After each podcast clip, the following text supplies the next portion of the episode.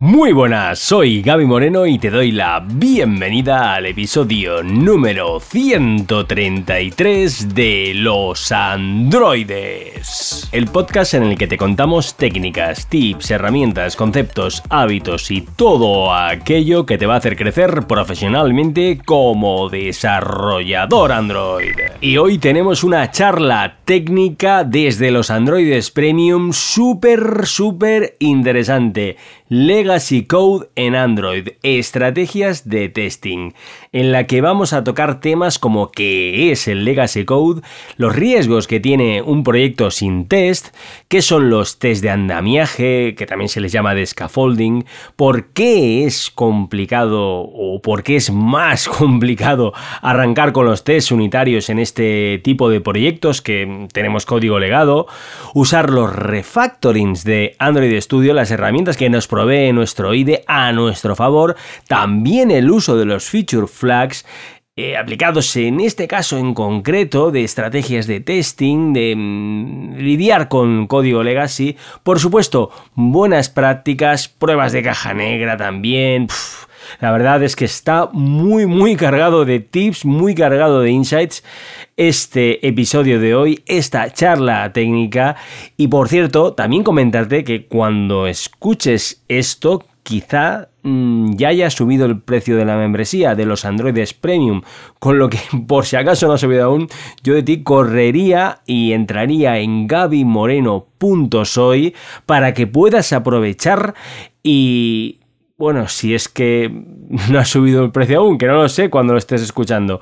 Pero vamos, entra en gabimoreno.soy y únete a los androides premium. Muy buenas y bienvenidos a los androides. Hoy tenemos una charla técnica y una charla técnica sobre testing en proyectos, eh, digamos esos proyectos que se suelen llamar legacy, proyectos legados, proyectos con con pocos test, ¿no? Con pocas cosas.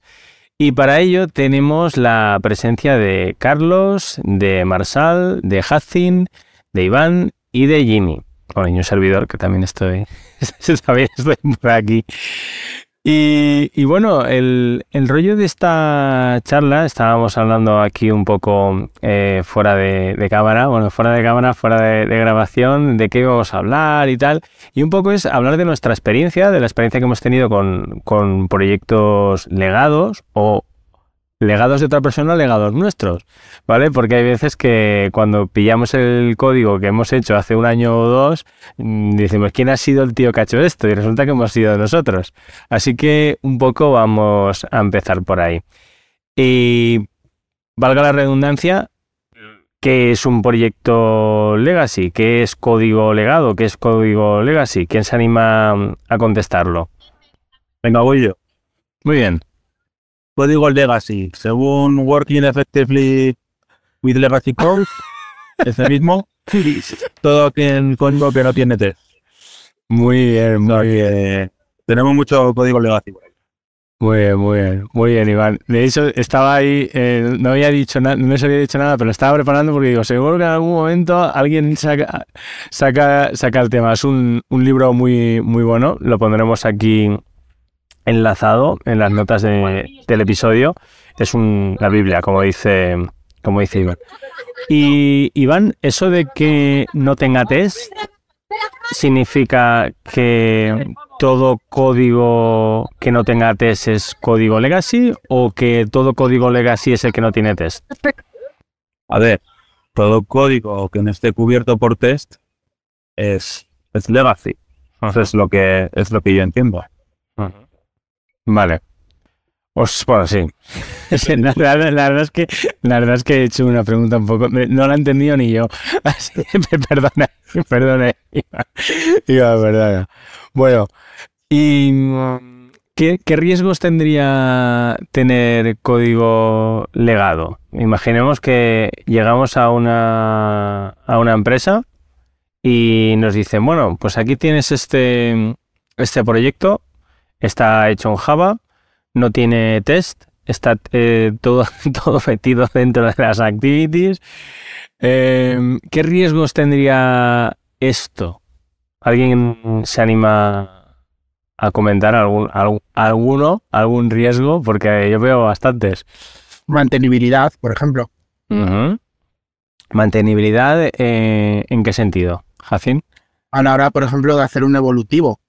Tienes que mirar a ver cómo está todo construido y en función de eso no romper nada para hacer la evolución del software.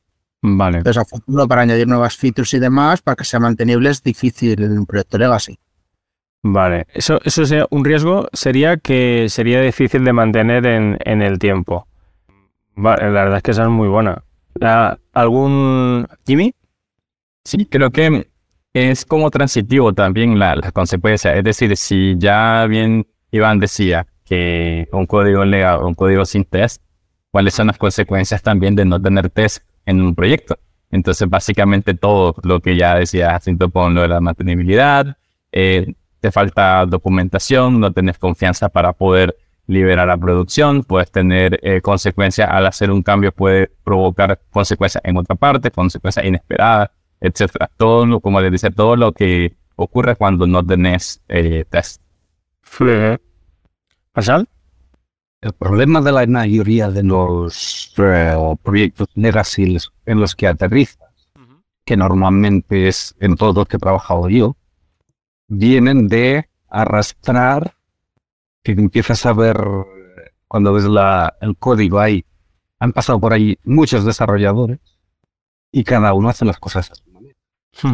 Eh, lo que decíamos de, que no tienen testing, y es que el problema es que em, la mayoría de estos proyectos ni siquiera tienen una arquitectura decente o arquitectura alguna. Está todo puesto en la activity ¿Y qué es lo que vimos siempre cuando se habla de Clean Code de, y todas esas cosas de proyectos sólidos? ¿Cómo haces el testing en un proyecto así? Como no arregles la arquitectura primero, no vas a poder hacer. Ajá. Y, lo que dices, Marshall, también me, me suena el de... Dice, no, sí que tiene arquitectura. Mira, tengo un proyecto que tiene arquitectura MVP, MVC, MVI, MVVM, las tiene todas. Eso, eso, eso solucionaría el problema. Eso solucionaría el problema porque eso yo me, me suena de haber oído eso en alguna ocasión. Es un chico, pero tengo una pregunta. Sí, sí. Eh, sí, Iván mencionaba lo de los test, pero particularmente yo no hay que contradiga lo que dice en el libro, porque el libro es como buenísimo, pero, o sea, más a personal, o sea, no basemos tanto en lo que, en lo que dice un libro, sino en, su experiencia vivida. O sea, para ustedes, eh, un código legacy solo el código que no tiene test. O sea, también, por ejemplo, si acabas de desarrollar, como bien dice Marcelo, una, arquitectura con MPI y que limpia esto y lo otro, y no le metiste test, automáticamente se convirtió en código legacy. Eh, puede que sí, puede que no, por eso es que lo, lo pregunto, pero es que también para mí viene la lista o la métrica de también considerar si ese código se está activamente manteniendo, si ese código tiene un soporte detrás. Por eso me refiero con el tema de, del mantenimiento activo. Eh, no sé, por eso les pregunto, ¿qué otras variables ustedes toman en cuenta para considerarlo si es legacy o no? El tiempo. Un, tiempo, un proyecto antiguo muchas veces se suele considerar también proyecto legacy.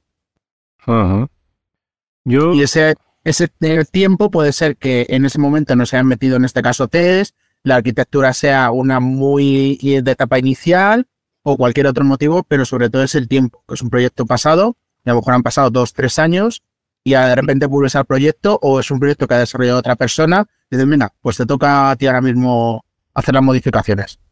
Es que hay que tener en cuenta que si además no se ha estado manteniendo hasta que tú te encuentras en ese proyecto, ¿qué pasará? ¿Cuántas cosas habrá de precado cuántas cosas tendrás que reparar solo para intentar empezar a mm, darle un poco de arquitectura y cuando termines de eso empezar a hacer test. Sí, sí. Hombre, yo para mí el tema de, lo, que, lo, que, ha dicho Iván en un principio del libro de, código sin test, mm, a mí, a mí me vale, porque es como una manera de decir, pues código legacy es código, código sin, sin test y hasta es verdad que es simplemente una manera de, llamarlo, ¿no? Porque al final, pues legado viene de que, te lo han legado, que, te, que lo has heredado de, alguien, ¿no? Pero, me parece una buena manera.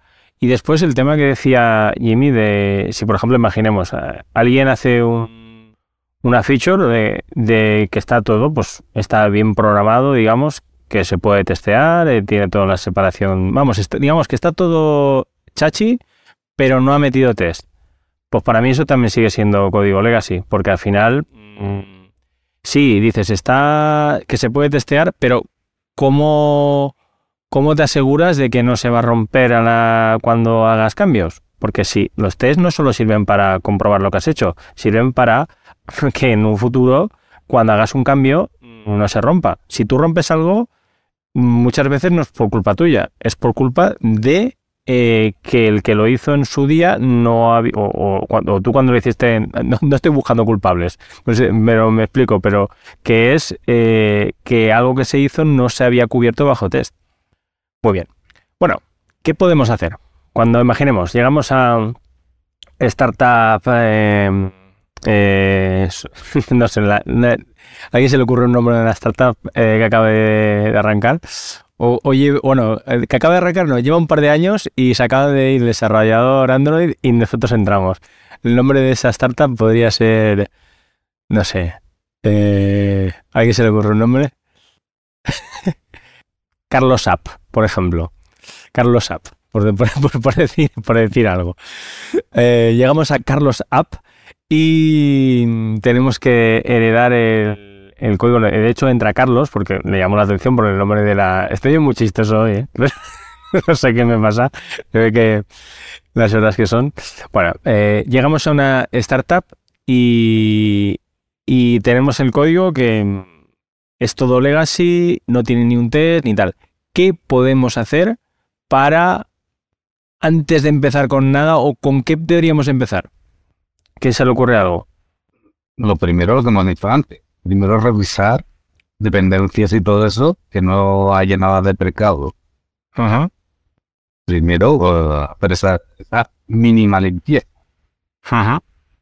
Yo creo que después lo pr- primero que hay que hacer antes de eh, empezar a, a hacer el testing para que deje de ser legacy es asegurarte una mínima arquitectura como para poder hacer el testing.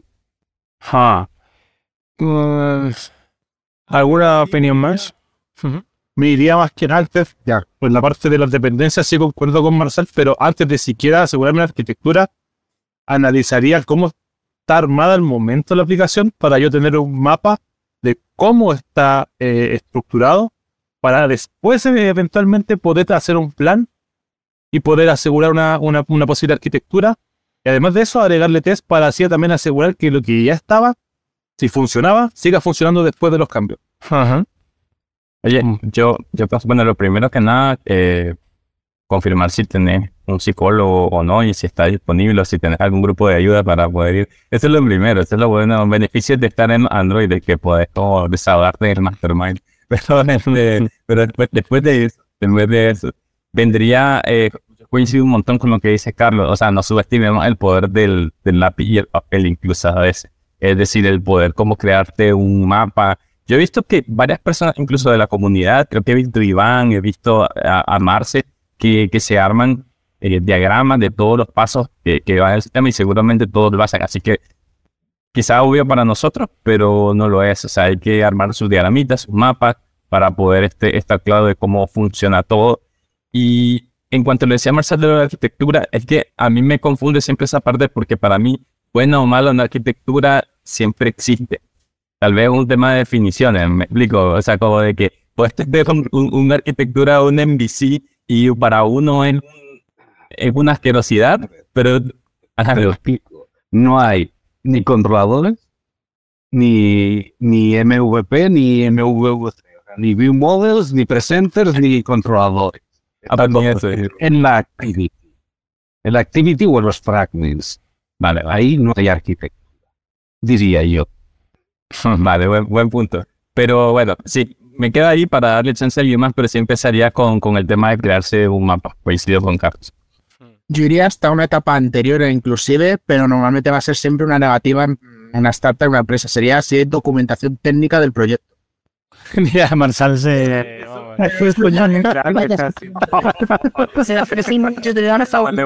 Pero sería para mí el primer estadio a visitar. ¿Tenéis documentación técnica sobre el proyecto? Que van a decir casi siempre que no, pero bueno. A ver, la risa me ha entrado porque yo ni había eh, documentación ni te la dejan hacer. Sea, ni te dejan perder tiempo en hacer documentación. Hmm, Te quieren arreglar bugs y que funcione. Y punto. hmm. Y rápido. y barato. Y todo. Está claro, está claro. Porque, porque es que además eres el único desarrollador Android que hay. O sea, no tienes tiempo. Ya. Eh, el tema de los test de andamiaje, eh, ¿alguien me sabe explicar qué, qué- qué son? ¿O scaffolding? Dice Cover and Modify, ¿no? ¿Eh, ¿Cómo, Iván? Cover and Modify. No sé lo que significa cover and modify. O sea, tú tienes básicamente dos estrategias, ¿no? Vas a, Ah, a modificar código legacy, que es uno en ah cover and modify. y otro es Cover and Modify. Muy bien, muy bien. Sí, sí, sí, tiene mucho sentido. Imagino que lo que dice el scaffolding es, es cubrir, ¿no? El, el caché del código que quieres cambiar, cubrirlo de test para que el comportamiento no varíe y entonces hacer las modificaciones. Exacto, exacto. Sí, es que perdona, Iván, que no te había, no te había entendido. Lo habías dicho bien, es eso yo que no, no te había entendido. Eh, sí, yo, yo por- personalmente pienso que, que esto es lo que siempre se recomienda y yo, y yo desde luego no voy a ser aquí ni más ni menos, pero como que veo que es lo mejor. Lo que pasa es que, que entiendo que a veces es, di- es difícil eh, por el- lo, que comentaba, por ejemplo, Marsal, de que a lo mejor pues no te dejan hacer tal, pero en un caso ideal, yo creo que llegamos a una startup, eh, o bueno, lo que sea, pillamos un código, primero, desde luego, habría que revisarlo, ¿no? Eh, antes de coger y hacer nada, evidentemente, porque si no sabemos ni, ni lo que tiene, pero que unos test de andamiaje para mí sería como clave. Y me gustaría destacar que estos test de andamiaje, mm, en principio, no deberían de hacer falta hacerlos perfectos, es decir, que son algo para como unos andamios, es decir, cuando pones unos andamios en un edificio no son para que se queden ahí, en principio, ¿vale? Entonces son para ponerlos, hacer todo lo que haya que hacer y después retirarlos. Entonces, a lo mejor unos test end-to-end eh, estaría bien para, para poder eh, eh, hacerlo, porque a lo mejor también pues test unitarios te es muy difícil, ¿no? Pero pero bueno, más, más cosas que, que podríamos hacer. Dime, dime. Pero ¿por qué sería difícil arrancar por un unit test? Sí. Porque, por ejemplo, si. Sí y no. Es decir, si el, el caso que hemos puesto, que tenemos todo el código dentro de las activities, sería imposible. Bueno, imposible tampoco, pero sería mucho más difícil hacer test unitarios. Ahora, si tenemos partes de este código legacy que realmente dices, "Te- tenemos una, un use case por ahí que todo lo que tienes de dominio no tiene nada de Android ni nada de una biblioteca rara tal, no tiene singletons por ahí, pues dices, oye, pues esto lo puedes testear de manera unitaria, por supuesto. Eso, y de hecho, esas partes a lo mejor no haría falta que fueran, digamos, estos test de andamiaje, sino que sería ya pues los testes, estarían probando lo que tiene, lo que tiene que probar.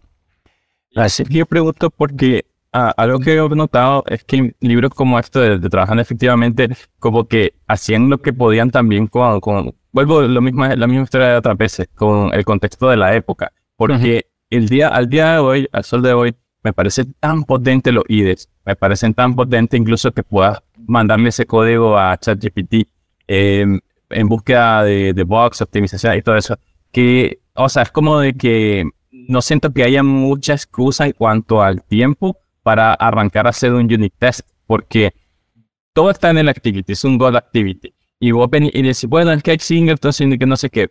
Pues por último, me vale el click architecture y simplemente lo que hago es que creo una función pura que vos le pasas el, el, el objeto como parámetro o incluso la función que tenía ese singleton la, la pasas como un lambda, ¿verdad? Como, como un parámetro y ya está. Y como de que podrías eh, prácticamente eh, moverlo como una, eh, extraerlo con el propio IDE para que tú ves que tiene hacia un nuevo archivo, ya sea como una top level function o como una clase, y testeas esa clase. Entonces, por eso es que les decía, como que se me hace un poquito extraño que al sol de hoy decir que no se puede hacer unit test, es claro, tendría que hacer un tema de que el proyecto está tan legacy que ni los units pueden correr el runner. Claro. A lo, a lo mejor. Perdona, Iván. No, Jimmy, simplemente esto, si tienes una clase que es legacy, que importa o requiere de 10 dependencias distintas, y tienes una función de, de 100 líneas que, que utiliza varias de esas dependencias, o sea, ¿cómo harías tú el, el unit test de esa función? Es que, es que eso voy, no, no empezaría por, o sea, por agarrar la función de 100 líneas, sino que tomaría de esas 100 líneas que tiene esa función, saldrían unas 10 funciones, por decirte algo, y, que, y- e iría extrayendo a lo Boy Scout, que es una de las cuestiones que pasa, que queremos refactorizar todo de una vez, y tal vez solo se puede refactorizar una cosita a la vez, entonces sacaría solo una parte de esa superfunción que estás contando, y eso es lo que testearía. Y, y como les decía, trataría que sea pura la función para que no tenga eh, ningún side effect, que no, que no eh, tenga dependencias que no puedas controlar, entre otras cosas. Ujú. Sí, esto en el libro creo que le llaman Sprout o algo así. Sí, yo de ahí sí ya no me sé muchas terminologías, pero, pero puede ser, o sea, y como te digo, con un IDE, como IntelliJ, como Android Studio, o sea, hacer eso es como clic derecho, extraer método. Entonces, a veces, entonces no digo que 100% de los casos. Pero nada, no, quería escucharlo a, a ustedes justamente porque Sí, sí, sí, tío. este sí aplica siempre. Sí, sí, tiene, tiene mucho sentido. Yo también estaba pensando en el tema de que, ¿y qué pasa si el código es en Java? Porque si es en Java, no podemos eh, meter una función de. Bueno, mm, vamos a ver. Es que habría que refactorizar. Es decir, lo que has dicho tú, Jimmy, de confiar en el IDE, a mí eso me, me- a mí eso me convence. Es decir, antes, hace muchos años, a lo mejor sí que era más arriesgado, pero hace muchos, ¿eh? Porque con Eclipse también se hacían maravillas. Lo de, yo creo que el control alt M se me quedó el tic con, con Eclipse, eh, porque yo creo que con Eclipse era así. No, no- estoy seguro, pero lo de extraer un método, eh, de hecho, sí debe ser, con, porque antes eran métodos en Java y no funciones. Bueno, que me, que me voy por los cerros de Úbeda. Que eh, el tema de, de, de lo que estaba diciendo, de apoyarse en el IDE, que lo veo fenomenal, porque es que es que no me acuerdo que haya hecho alguna vez un, un refactor con Android Studio y me haya fallado. Es decir, bueno, alguna vez tal, pero alguna cosa rara, algún que no te, no te coge un import y tal, pero en general es que es una, es una maravilla. Utilizar la herramienta de fa- refactoring de Android Studio te, te da la te permite no tener que apoyarte en esos test de andamiaje y puedes ir como un poco haciendo las dos cosas a la par. Pero, ¿cómo, cómo testearíamos, cómo, cómo sacaríamos algo que está hecho en Java? Eh, tendríamos que, bueno, podríamos, pero podríamos hacerlo con el IDE directamente. Sacar un- una, una función, un método de Java a una delete file. Por cierto, esto se, esto se va a ver, ¿eh? Los comentarios se van a ver en, en YouTube, ¿eh? Por lo digo por si acaso. Pone, aunque están guays, están guays. Eh, sí, me- ¿sabéis? Hola, va, saludos. ¿Cómo, ¿Cómo podríamos hacer eso? Porque es que lo estoy, lo estoy pensando y no, no lo tengo, no lo tengo claro. Si podríamos directamente extraer de Java a Kotlin una... Se puede. podrían crear un adapter. eh, o sea, el propio IDE lo que termina haciendo es creando estas funk que, que tienen como 0, 1, 2, 3. Ah, es Y, ¿Te acuerdas? Es verdad, es verdad, es verdad. Eso es lo que hace el, el, el- este es como el adapter que él termina creando cuando invocas, por ejemplo, a una función de Kotlin que tiene un- una lambda como parámetro y la querés eh, consumir en Java. Pero vos puedes crear tu propio adapter. De hecho, yo tengo código así. En el proyecto donde trabajo, tenemos código Kotlin que, que se consume desde Java y lo que termino creando son eh, ex- extensiones o factorías que, que funcionan como adaptadores eh, y entonces las funciones se te convierten en listeners para que los clientes de Java lo puedan consumir y no se vea tan feo el código. Es un tema de synthetic sugar más que todo. Muy guay, muy guay. Bueno, em, quería también eh, avanzar con otro tema que es el de las pruebas de regresión. Es decir, eh, estamos hablando de, pues, de, pues eso, que cuando ah, llegamos a un sitio y a un proyecto queremos empezar con los test de andamiaje, pero yo el tema de las pruebas de regresión, aunque a lo mejor no tienen por qué ser test automatizados, sino simplemente pues escoger y decir, hay que probar esto, esto, esto y esto, y, probarlo de manera manual, a mí me parece muy interesante. Es decir, si llegamos a un proyecto que no sabemos lo que tiene que hacer, pues malamente, ¿no? Pero podemos ir preguntando, aunque no tengamos documentación, a ver qué tiene que hacer. Eh, Y entonces, imaginemos que, que hablamos y tal, y dice, tiene que hacer esto, esto y esto y esto, pues dices, oye, pues si no podemos hacer ningún test, ningún tal, ningún esto, pues podemos incluso coger un, un folio, ¿sabes? O un documento de, de texto y poner lo que hay que probar antes de sacar una versión a producción. Y de esa manera asegurarnos que no se vaya a introducir nuevos errores, errores de regresión. ¿Qué, qué tal? ¿Qué pensáis de eso? ¿Lo, ¿Lo consideráis una pérdida de tiempo o merece la pena? ¿Cómo lo veis? Pero tomaré como un está bien. vale, bueno, guay. Eh, y con los temas eh, de hacer un refactoring grande, ¿qué, qué pasa? ¿Qué, hace, ¿Qué pasa si ya no son test, el, no, es- no es refactor de así de Android Studio si- o Intel IDEA, sino que es ya hacer un refactor tal? Ahí qué, qué podríamos hacer? ¿Qué se os ocurre? Pues no hay que intentar hacer cambios muy grandes de golpe. Muy bien, muy bien, muy bien, muy bien. Eso, Dividir y vencerás muy bien, muy bien. y dividirlo todo en pequeñitas y, y todo lo nuevo que se vaya a escribir, pues que ya venga listado. Hmm, Muy bien, muy bien, tien- le veo mucho sentido. Mucho sentido. Y hay, hay un tema que creo que, que, que sería por el que tenía que haber empezado yo, por lo menos, y es que decir que, pues, eh, que hay que tener paciencia. Es decir, llegamos a. Porque al final es una tontería, parece un tal, pero, pero es que es verdad. Es que si llegamos a un sitio en el que el proyecto y, tenemos que estar ahí porque queremos estar, a lo mejor es un proyecto apasionante. Ah, porque, por cierto, hacer refactoring eh, me parece maravilloso. Y agarrar un proyecto que está hecho un- unos, unos zorros y convertirlo a un proyecto que da gusto de ver es un reto muy, muy interesante. Y, hay que tener paciencia, hay que tener paciencia porque si queremos hacerlo todo de golpe, no, lo más probable es que, eh, que pete. Y, de, y eso hay, yo creo que habrá, habrá pasado muchas veces que gente a lo mejor que dice, uy, esto está todo mal, eh, hay que hacerlo todo de nuevo y hace todo de nuevo supuestamente bien y de golpe y porrazo falla esto o falla lo otro, ¿sabes? Y por hacer un o un refactor o, o querer tener demasiada prisa en, en hacer los cambios sin los medios adecuados. Pero ahí, Gaby, estamos hablando, aparte de los conocimientos técnicos, ya serían soft skills, o sea, paciencia y resiliencia.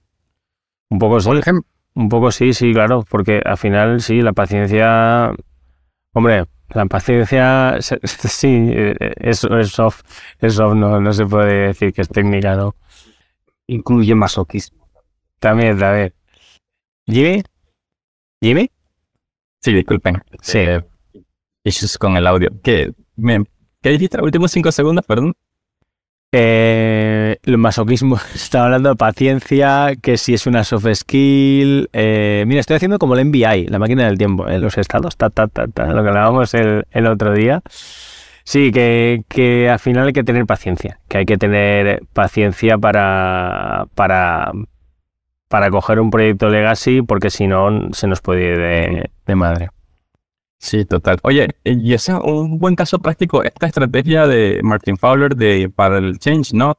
O sea, el tema de que, eh, de que son tres pasos, si mal no recuerdo, creo que lo tenía como por algún lado acá, que era como que el primer paso era, a ver, eh, expandir, el segundo migrar y el tercero contraer.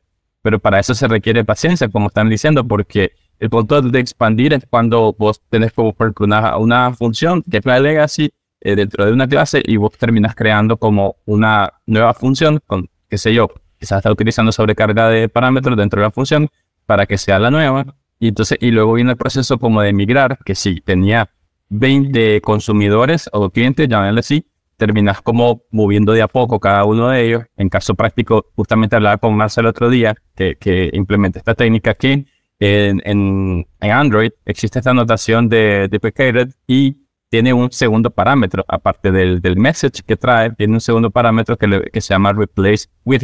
y básicamente te permite poder utilizar el propio IDE para poder reemplazar, eh, vos pones en ese replace with el, la ruta absoluta a, la clase con la que querés reemplazar eh, y, y IDE te da la ayuda para que vos cuando le des a, justamente clic a la ayuda te termine reemplazando solito el, el, código. Eso me parece buenísimo. Entonces vas con paciencia eh, reemplazando los diferentes invocadores a medida que van pasando el tiempo y cuando ya terminas todo, vas a la etapa de contraer en donde ya prácticamente no tienes ningún, ningún invocador a la función vieja y ya la puedes borrar.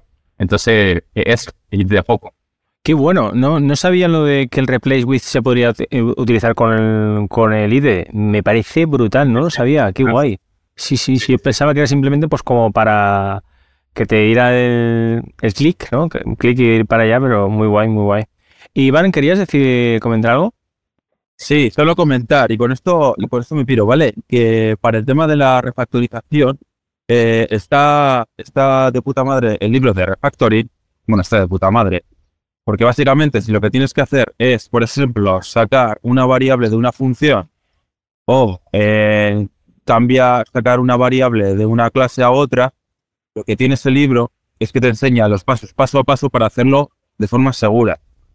Entonces, simplemente comentar eso. O sea, que básicamente son, te describe los pasos eh, de una forma, digamos, eh, automática.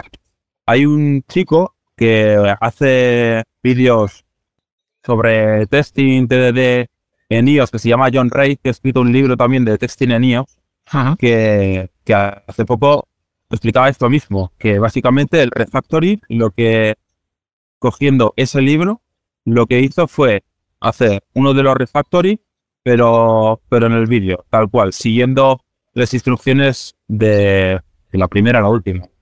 Y explicando un poco cómo, cómo se hace refactoring siguiendo el libro. Y de forma segura. Sí, sí, al final yo me imagino que un poco, pues, eh, como se habrá programado por dentro del IDE, también hará un poco lo mismo, que al final es simplemente seguir ciertos pasos. Sí, el libro es el de Refactory, de Martin Fowler, ¿eh? o bueno, no sé. Ah, te consideras por el libro, pero del, del tipo John Wright se llama. John, John Wright este by example. Eh, sí. Puede, es posible que sea ese, sí. Sí, ese lo tengo pendiente, pero tiene buena pinta. El tío llevaba haciendo aplicaciones de Mac antes de que saliera ya el iPhone y, y lleva haciendo testing 20 años. O sea que, que el tío sabe un rato del tema. Y además en YouTube tiene un montón de, de vídeos el, picando código. Que si le queréis echar un ojo, dices que Swift y Kotlin son, son primos hermanos. Muy bien. Así que nada. Bueno, chavales. Muy bien. Yo me quedo aquí. Venga, Iván. Buenas tardes. Gracias. Hasta luego. Vuelve. Pues eh, hay una cosa que me ha venido a la cabeza y es que, por ejemplo, cuando introducimos nuevos cambios, que una de las cosas que podemos hacer es añadir un feature flag. Es decir, es una buena manera de decir, oye, mira, no tenemos test, no tenemos, o, bueno, no hace falta que, que, sea todo blanco o negro, pero son pues otra técnica, otro tip, otra estrategia que podemos seguir para ir añadiendo cambios y que sea más seguro es meter un feature flag. Imaginemos, si queremos hacer un refactoring en el que eh, estamos cambiando una pantalla entera. Pues podemos hacer que mm, poner un feature flag y dices, si, si cogemos si está el feature flag desactivado, muestras la vieja y si está activado, muestra la nueva. Cogemos, cuando ya esté desplegado a producción, llega un momento en el que vemos que la adoption rate es lo, suficientemente alto o, o, al revés, o lo suficientemente bajo como para probar mejor, casi, y, vemos que todo funciona como toca y tal, bueno, pues perfecto, igual eh, ahí ya podemos hacer el eh, dejarlo y ya está. Pero por si por lo que sea hemos metido algo que hace que la aplicación no que crashee, sino que a lo mejor no se comporte como, como toca. Eh, pues nada, desactivamos el feature flag y comprobamos a ver qué es lo que, qué es lo que está fallando. Muy bien. Otro tema que quería sacar es el de qué hacemos con lo nuevo y qué hacemos con lo viejo. Es decir, tenemos código legacy, pero nos van diciendo, oye, hay que implementar estas nuevas funcionalidades. Con esas nuevas funcionalidades, ¿qué haríamos? ¿Las ¿las testearíamos o, o no? ¿Qué haríamos? ¿Quién se anima a comentar algo? Yo diría que sí, se debe testear. Justo el que quiera, el que quiera. Supo- supuestamente queremos llegar a, te- a hacer testing de toda la aplicación. Si lo que vamos añadiendo nuevo no lo hacemos ya bien desde el principio, ¿qué vamos a hacer? Luego tener que ir arrastrándolo sin test. Yo, y si haces algo nuevo, hazlo bien ya. ¿Y tú qué piensas, Carlos? Yo creo que, claro, eh, sí. Sí, no, no se, te, no se te escucha bien. ahí sí, ahí sí, no, que Ahora, ahora, ahora. sin querer, se me superpuso que tengo el push total. Vale, vale. Ya, eh, como decía, claro, como decía Marcel, la idea es poder testear toda la aplicación en algún momento, ya todo poder montado y, y claro, si ya vamos a agregar nuevas funcionalidades y, y no hay ningún test y ya se va a estar agregando algo, por lo menos testear lo que es lo nuevo para ir partiendo por algo y ya después ir testeando hacia atrás. Ese sería como mi punto de vista. Sí, totalmente de acuerdo. Al final un poco yo creo que es, es paciencia, ir poquito a poquito y desde luego si hacemos algo nuevo, pues lo lógico es que mm, tratemos de hacerlo, de hacerlo bien y bien evidentemente si no lleva test no, no, no, no, no, no, si no lleva test pues no, no, no. Vale, eh, sin test no paraíso, eh, evidentemente. Vale, otro tip, porque esto más que de, o buena, yo considero que es una buena práctica, pero para mí es como un tip de decir, oye, mira, cada vez que pase esto, mm, intenta hacer esto otro. A ver si, a ver qué os parece. Es que cada vez que aparezca un bug, intentemos arreglarlo, pero poner un, un test que lo cubra. Eso para mí sería como una manera de, de ir avanzando de pasito a pasito. Antes he visto por aquí lo del Boy Scout, ¿no? Eh, poquito a poco, porque la movida está en que si metemos, ah, eh, se introduce un bug y no ponemos un, un test, pues bueno, pues seguirá saliendo, seguirá saliendo y no mola, ¿no? ¿Marsal? Y hacer el test no te ayudaría a solucionar. Eh, sí, es decir, pues si haces TDD, que lo haces al revés, que coges y lo haces primero el test y después solucionas el bug. De hecho, hay veces que pues hay ciertos tipos de, bug que sí que te- a lo mejor te interesa hacer TDD, que yo no soy na- nada fan de TDD, todo se ha dicho, pero sí podría ser. Pero es que a, veces un bug mm, igual no ves claramente dónde está o que lo causa, nada. Pues dices, pues hacemos un test a ver si eso nos ayuda a ver dónde está el problema. Hmm, Sí, sí, es una es, un- es un buen tip. Es un buen tip. Eh, bueno, ya que, ya que estamos. Bueno, Jimmy, Jimmy, go ahead. Sí, yo tengo dos tips que me han servido en la, en la práctica, acá en día a día. Lo primero, no hay que frustrarse con lidiar con terceros. O sea, si por ejemplo tenés que conectarte a un Firestore o al, justamente al, el- a la API del, digamos, que consumís principal, eh, no te frustres eh, empezando por ahí. O sea, eh, ah, tiene que ser, pienso yo, el tema del test con un enfoque un poco estoicista. O sea, como trabajar en lo que vos sentís que está en tu dominio y no te estés como frustrando trabajando en cosas que no dependen de vos. Es un poquito en filosofía de vida aplicada al testing. Entonces, eso es lo primero y por eso mencionaba mucho lo de las funciones puras y, tratar de que no, no haya side effects, porque justamente los side effects son eso, pueden ser llamadas a API, llamadas a permisos de, del sistema, entre otras cosas, evitar eso. Y por eso es que yo creo que es súper sano cuando estás como esta regla que yo sé que es un poco dogmática eh, para varios programadores Android que dicen, el caso de uso debería de no tener ninguna dependencia del framework de Android, porque qué sé yo si lo quieres volver multiplatform. Yo como que, sí, claro, mañana lo voy a volver multiplatform. Entonces, pero no es el caso, o sea, pero sí es útil, es útil cuando quieres montar un unit test, lo quieres hacer sin fricción, no te quieres complicar la vida configurando el runner, que el Android test y todo lo demás. Está súper útil. Ah, ahí sí le, veo sentido. Y otro, y otro caso es que vos dijiste algo buenísimo, Gaby, en tu charla en, en el evento de Antonio Leiva, donde decías que el testing también puede ser algo manual. Pero entonces, si lo vas a hacer manual, que sea lo más fácil posible. Y para eso existe un concepto que le llaman demo apps o demo apps, que básicamente es que puedas como eh, tomar una porción de tu código y me sirve incluso una aplicación de consola. O sea, le saqué como que en lugar de tener que probar toditita la, la, la aplicación, este solo deja una, una partecita, ¿verdad? Y, puede ser una pantalla o puede ser como una aplicación de consola y va viendo los outputs ahí y ya está. Ahora, obviamente eso no te va a solucionar los bugs, no te va, no va a ser una prueba end-to-end, no es una prueba de integración, pero incluso cuando llegas a tener un bug, vos el primer paso que puedes hacer es, voy a ir a la demo app. Si en la demo app esto funciona, el problema no está en el core, el problema está en cómo se está integrando. Entonces ya es un poquito de search. O sea, como que empezar descartando parte hasta para que te y te ahorra un montón de tiempo, porque ya sabes que el problema está en otro lado. Hmm. Entonces no te no estás depurando el core, no te estás complicando ni nada de eso, sino que ya vas más al hueso. Esa sería mi, mi Muy bueno, muy bueno. Me parece súper interesante. Eh, vale, mira, pues yo, yo, voy a decir otro, otro tip. Este creo que creo que lo está por ahí por la web en gaymoreno.soy. Que sí, sí que está. Eh, es el git effort. El git effort es un comando que hay de, de una especie de extensiones de, de Git, unos extras de, Git, que sirve para ver em, cuáles han sido los ficheros que más cambios han tenido durante los últimos X días. Es decir, esto Vale, dices, vale, esto y esto para qué nos sirve. Eh, estamos hablando, bueno, muy fácil.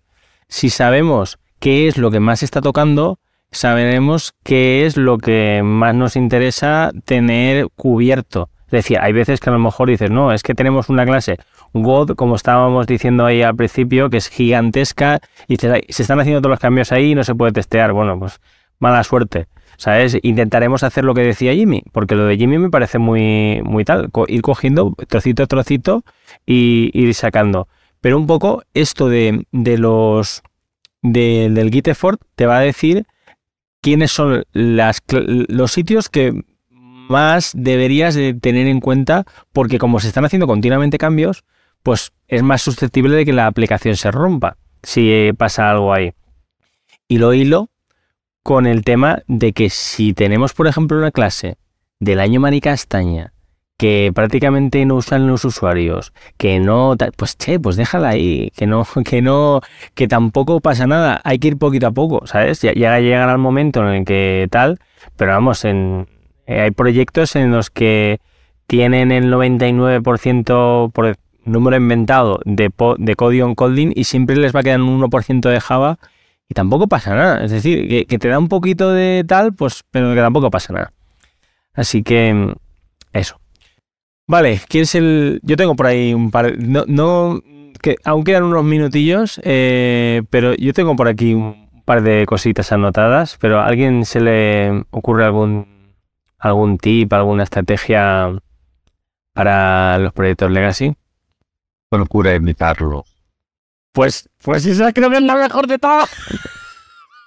muy buena, Barsal, muy buena. Al final dices, imagínate, te llega LinkedIn, oferta no sé cuántos. Eh, queremos que, sea, que sepas mucho de Java. Dices, bueno, pues esta no me interesa. esta, no huele bien. Ayer lo dije. Llevo uno y cuando me dijeron que era Java les dije, estoy buscando cosas en Colin. Yo quiero dejar Java atrás. Ese, ese, me lo estoy dejando, me lo estoy dejando. Oye, me parece muy buen tip, ¿eh? Me parece muy buen tip. el tip para la conclusión y... Sí, sí, sí. Sí, sí, sí, ya te digo. Bueno, eh, ese que, perdón, que, que, es muy bueno. Eh, quería deciros el tema del screenshot testing. Porque el screenshot testing, que de hace un tiempo para acá se, se ha puesto muy, muy de moda y tal, y, y vamos, y me parece estupendo. Eh, va muy bien para este tipo de proyectos. ¿Por qué? Pues porque screenshot testing no es algo que es como que tú coges y para el que nos esté viendo y no tenga claro qué es lo que hace, básicamente es tú coges, eh, haces una captura de pantalla de, de, de, pantalla, de la pantalla del móvil y, y la guardas. Entonces, después haces cambios o lo que sea y cuando vuelves a pasar el test, hace otra captura de pantalla, la compara y si son iguales, es que todo funciona igual. Si no, es porque algo ha cambiado. Es decir, y si, si está bien hecho, es, bueno, si sin el cam, digamos que hay, hay, hay algo que está continuamente. Imaginemos que estamos testeando un reloj. Si estamos testeando la hora, pues no es un buen screenshot, no es un buen screenshot testing porque siempre estaría cambiando la, la pantalla. Pero normalmente, si por ejemplo testeamos algo que no debería de cambiar, pues esto sí que sería una buena manera de hacer screenshot testing. Y para esto, da igual que sea pro- proyecto legado que no, que esto podemos hacerlo siempre. Vale. Em, ¿Estáis de acuerdo? Porque yo lo he dicho como aquí un statement, como si fuera aquí Martin Fowler, y me queda más, más ancho que largo. Eh, ¿Pensáis, pensáis, disque- discrepáis? Es, es sano, ¿eh? Discrepar, o, o, ¿o qué? ¿O estáis de acuerdo? Hacin, ¿tú estás de acuerdo? Estoy de acuerdo. Vale, vale, vale. Vale, pues a mí me queda... Dime, dime. Pero es que creo que, que, que, oh, vos sin darte cuenta ahí como que abriste un poquito un melón, porque es que muchas veces em, no implementamos herramientas de testing que son maravillosas, que son mágicas simplemente porque no las conocemos y porque nos vamos como en, en, automático a hacer las cosas a como, como están establecidas, con lo que decía Marcel. O sea, como de que el- si el cliente y el, y el project manager o el, llamémosle el product owner, cosas que lo dudo si, si son así, este, te dice, es para mañana, es para mañana, y hay casos en los que, en los que te están eh, controlando el código que, que, que haces, y cuando haces el código, dicen, oye, ¿por qué metiste este test? Eh, ¿Estuviste perdiendo tiempo haciendo eso? O sea, obviamente ahí ya no hay nada que hacer, el, el, el, el consejo de Marzal es eh, la máxima. Sí, sí, sí. Huye de ahí. De ahí, no hay nada que hacer. Pero asumiendo que no. A ver, yo he trabajado en. Tampoco tengo el montón de experiencia, pero he trabajado. Yo le he contado un proyecto de ASP Webform. O sea, más tecnología legacy que eso, poca. Poca para el, el programador este, corriente, pues, como, como mi caso. Y, y la cuestión es que nosotros, en el- ese proyecto, digo nosotros porque fue el esfuerzo de todo el equipo, logramos implementar eh, su batería de, de test. Obviamente no 100% de code coverage, pero también tuvo que haber un trabajo de investigación eh, antes, en el sentido de tratar de entender, por ejemplo, .NET, no voy a entrar en detalles, pero como que había aparecido una nueva versión de .NET, que era como .NET estándar, .NET 5, que era como una revolución, por decirlo así, dentro de lo que era .NET. Y, y se podía meter ese tipo de tecnología que era más reciente dentro de un proyecto legacy como lo eran los webforms. Nosotros no sabíamos. Entonces llegó un chico eh, a, a la empresa y hizo el comentario que se podía, lo probamos, funcionó. Y, o sea, buenísimo. Empezamos a mover código a esa, a, a esa tecnología, a esa biblioteca, y lo consumíamos desde el, el Legacy Code. Y eso fue una estrategia para nosotros maravillosa porque el proyecto de ASP.NET se tardaba como hasta cinco minutos en compilar y todo eso, y, y el proyecto de la biblioteca en estándar se tardaba cinco segundos, tres segundos o menos. Entonces, y fue falta de conocimiento, falta de querer investigar más sobre qué herramientas hayan disponibles. Ajá. Muy buena, muy buena. Yo os quería hacer una pregunta. ¿Y las pruebas de caja negra tendrían cabida en un testing de proyectos legacy? Claro, eh, al final, ¿qué sería una prueba de caja negra? Porque una caja negra es como algo pues que tú le metes un input y te saca un output. Y dentro pues es una caja negra, que los que hemos hecho teleco eso nos, nos gusta mucho, todo lo metemos en cajitas. Sí, por supuesto, claro, eh, tendría, tendría muchísimo sentido. Mira, precisamente lo que, lo que pone Jimmy aquí comentado, si al final tienes algo que no tienes acceso al código o que no quieres, o tienes muchas dependencias, no quieres testear de manera unitaria, pues se podría considerar que es un test de caja negra. Al final, vamos, yo le veo todo el sentido del mundo. Vale, yo tengo un último tip. Eh, es en relación a todo lo que sea singleton, static y and so on. Vale, ¿qué hacemos si llegamos a un sitio y vemos que hay bastante singleton? Es decir, yo por mi lado me aseguraría de que si se puede Primero a ver si se puede estar en una clase, porque a veces que no. A veces que si el singleton está ahí es por algo y si queremos decir, oye, es que los singleton son el mal y lo tenemos que pasar en una clase, igual metemos una, una pifiada importante. Pero hay veces, yo por lo menos por mi experiencia, es, efectivamente es un antipattern, em, que hay gente que le gustan los singleton porque digo, uy, esto es una maravilla. Yo cojo, me, creo aquí un, este y lo puedo llamar desde cualquier sitio de la app. Esto no, vamos, esto es lo mejor del mundo. Entonces, en ese caso, que no, no es así, efectivamente, es tratar de todo lo que veamos que es estático, todo lo que veamos que es singleton y que se pueda extraer a una clase, pasarlo a, a, a, una clase. Si tengo una cruzada personal con, con los singleton. Si es que al final, para, porque vamos, eh, vosotros sí que lo sabéis, pero por si acaso alguien que nos esté viendo, escuchando, no, no lo tiene claro, el tema de un singleton, un, un object en, en, Kotlin, es que eso se carga en tiempo de, vamos, de, en, eso se carga nada más arrancar eh, la aplicación. Entonces, eh, en cualquier sitio digamos, que tenga acceso a, ese, a esa parte, digamos, si tú empiezas, es que no, no lo estoy explicando bien, si tú tienes un, un singleton que está dentro de tus imports, dentro de un fichero, eso se va a cargar al principio de todo. Entonces, eh, si tratas de hacer un test unitario de esto y no lo moqueas de alguna manera, pues si lo más probable es que te dé problemas, ¿vale? Que no te deje hacer el testing, no te diga que te falta esto o lo que sea. Entonces, todo lo que sean singletons, en definitiva, tratar de refactorizarlos. Y ese era el tip que quería dar. ¿Alguna cosita? Sí, Jimmy. Claro, sí que... A ver, el singleton... no voy a dar muchas opiniones a favor del singleton porque si no, Adi me, saca del meeting, pero y me banea de, de, la comunidad, pero bueno, no, no, mentira. Eh, o sea, creo que eh, hablando en el contexto de, lo, de los tests de, para código legacy, lo primero que yo haría es mover eh, todos los usos de los singletons al, para hacer una inyección de PDS por constructor. Pasaría eso eh, de tal forma pues de que el, la, el SUT ya ni se enteran de que, bueno, el subject under test, como decimos para la gente que tal vez está muy familiarizada, eh, no se entere si es un singleton o no, da igual. Él simplemente lo está, está recibiendo esa, el tipo de o la instancia de la clase como como una, una dependencia y no le importa si era cuál era su scope.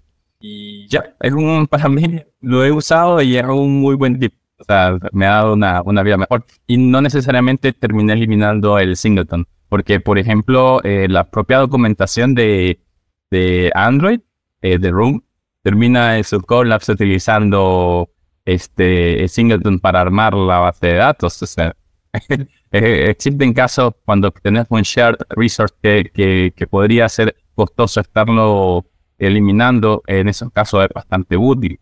Hmm. Entonces, eso, el punto es no usarlo para cualquier cosa, creo yo en este caso. Total, totalmente de acuerdo. Sí, sí, sí, totalmente. Muy bien. Eh, ¿Alguna cosilla que queráis añadir? Carlos, Marsal, Hacin, Jimmy. Huyan de los legacy Muy bien. Bueno, yo creo que eh, se ha quedado una charla guay. A ver, que tengo por aquí un poco de lo que hemos estado hablando para que mm, así un poco recapitular. Hemos, hemos hablado sobre el, el, el libro, el libro que teníamos que hablar hoy. De, hemos hablado sobre paciencia, reducir los riesgos, eh, hacer, hemos hablado bastante de los test de andamiaje, las pruebas de regresión, hemos comentado también cosas de feature flag, porque eso no tenía por qué apuntado. Del tema de meter test antes de refactorizar, el tema de Android Studio, todo lo que. Hemos tocado temas, ¿eh? Estoy viendo que hemos, ido. Yo voy aquí apuntando cositas de ir poco a poco, testear las cosas nuevas, lo de meter eh, un test cada vez que hacemos un, cada vez que metemos, hagamos un bug.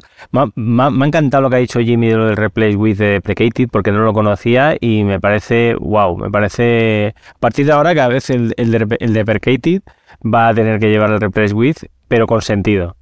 Y también hemos hablado de Gitford, de screenshot testing y aquí ya al final de, bueno, me, me he dejado cosas que no, no, no he apuntado, pero bueno, eh, también de los singleton que hemos acabado hablando ahora. Así que vamos, creo que creo que ha estado bastante guay.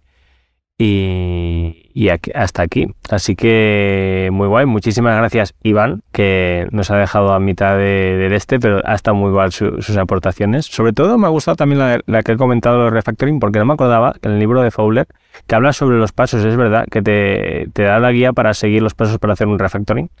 Así que muchas gracias, Iván. Eh, muchas gracias, Carlos. Muchas gracias, Marsal. Muchas gracias, Hacin. Y muchas gracias, Jimmy. Nos vemos, nos vemos en breve. Y un millón de gracias por acompañarme. Recuerda que tienes en la entrada de la web los links de lo que hemos hablado en este episodio en gabymoreno.soy barra 133, el número, por supuesto, que es el número de este episodio del podcast. Y si te ha gustado el episodio, que si has llegado hasta aquí, pues imagino que sí, espero que así sea, compártelo con tus compañeros y amigos por WhatsApp, Telegram o la red social que prefieras. Es un gesto que a mí me ayuda un montón porque así llegamos a más gente y a ti te deja muy buen lugar ya que les estás compartiendo un contenido de valor. Así que, bueno, eso es maravilloso. Por supuesto, si quieres dar un paso más en tu carrera profesional como desarrollador Android, entra en gabymoreno.soy. Un abrazote.